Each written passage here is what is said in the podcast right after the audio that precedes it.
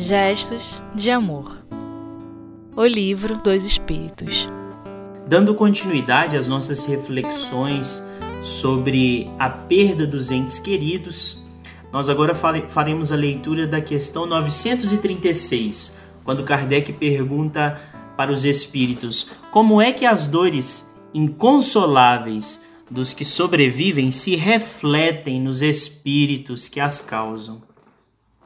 Ou seja, aqueles que ficam, eles sentem muita dor, uma dor inconsolável. E como é para aqueles que partiram, os desencarnados, esse reflexo da dor que os encarnados sentem? E os espíritos respondem dizendo: o espírito é sensível à lembrança e às saudades do que lhe eram caros na terra, mas uma dor incessante e desarrazoada o toca penosamente porque nessa dor excessiva ele vê a falta de fé no futuro e de confiança em Deus, e por conseguinte, um obstáculo ao adiantamento dos que, dos que o choram e talvez a sua reunião com eles.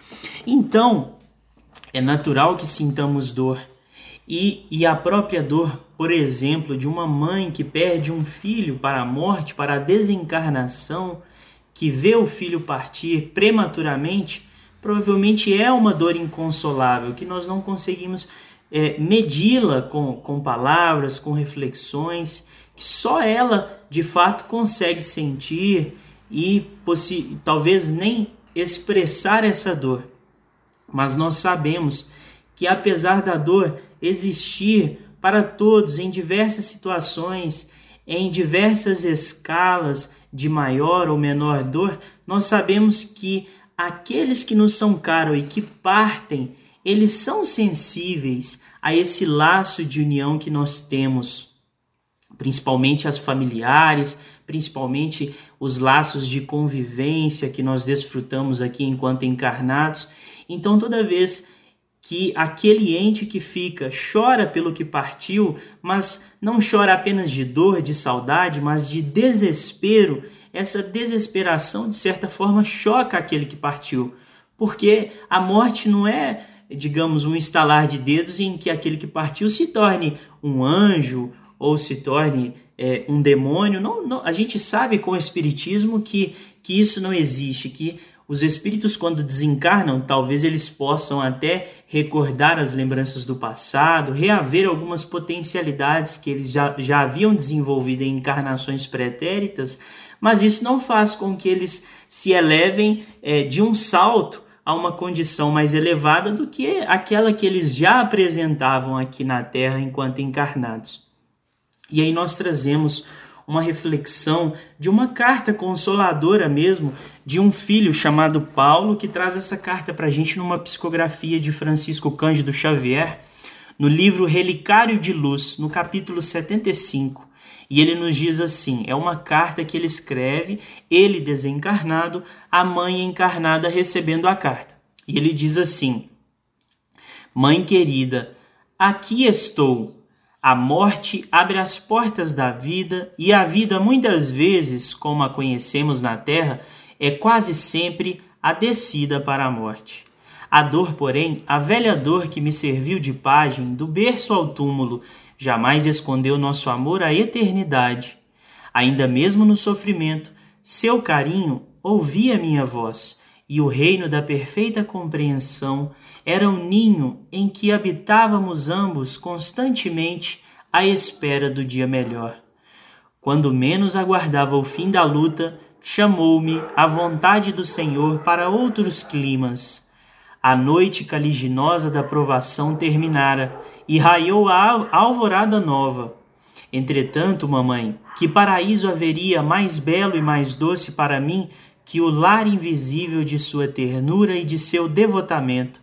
Que felicidade mais pura existiria para seu filho que essa de permanecer ao seu lado, escutando-lhe os cânticos do coração.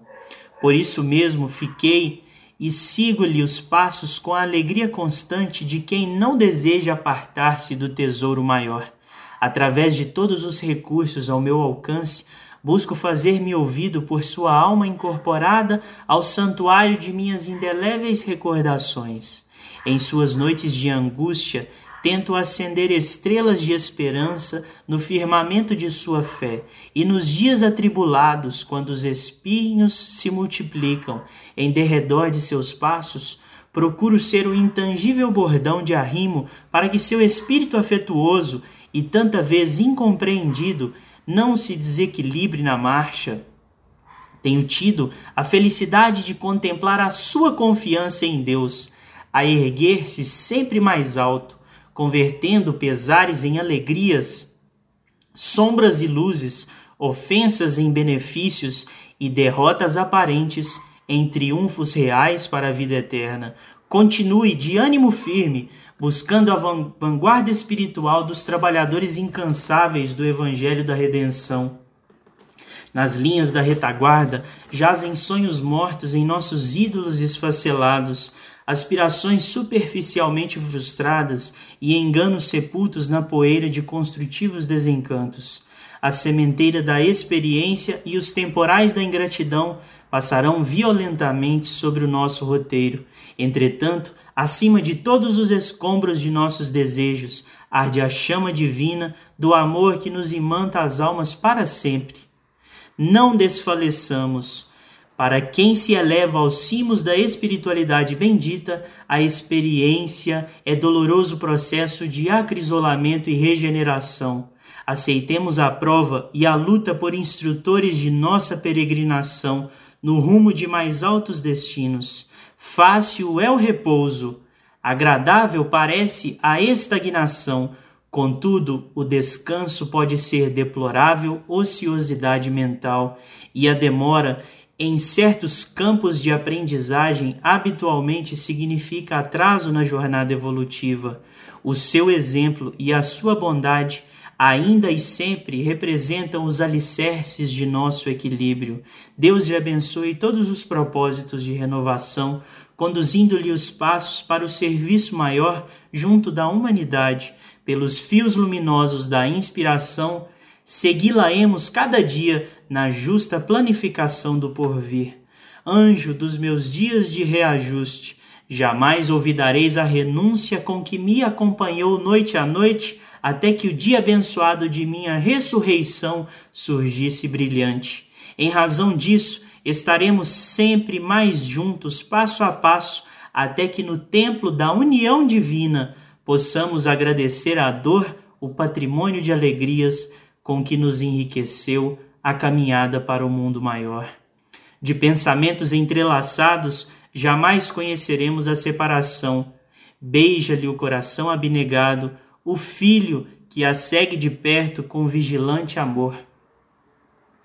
Então, através dessa carta, nós podemos perceber que o amor é de fato esse laço que nos une e que vence a morte, que vence a separação, e ele deixa sim muita dor, deixa sim muita saudade, deixa às vezes até o que pensamos ser desconsolação, o que pensamos ser o fim, o que pensamos ser um caminho escuro que nunca pode ser atravessado, mas nós sabemos que desse caminho escuro, que dessa noite infinita surgirá um novo dia, surgirá um novo amanhecer, surgirá, surgirão novas oportunidades de reencontro e que, libertados dessa encarnação, dos grilhões dessa encarnação, nós poderemos nos unir novamente em laços cada vez mais fortes, haja vista que nós já estaremos mais regenerados,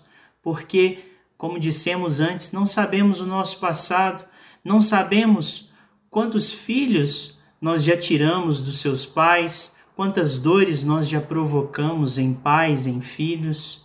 Então, que possamos, através de cada experiência, de cada dor, tentar extrair um pouco mais de reflexões e ensinamentos e poder nos ajudarmos uns aos outros para que passemos esses momentos tristes e aparentemente impossíveis de serem passados, que possamos passar juntos, apoiando uns aos outros, porque estamos todos na mesma caminhada, passando por provas talvez muito parecidas.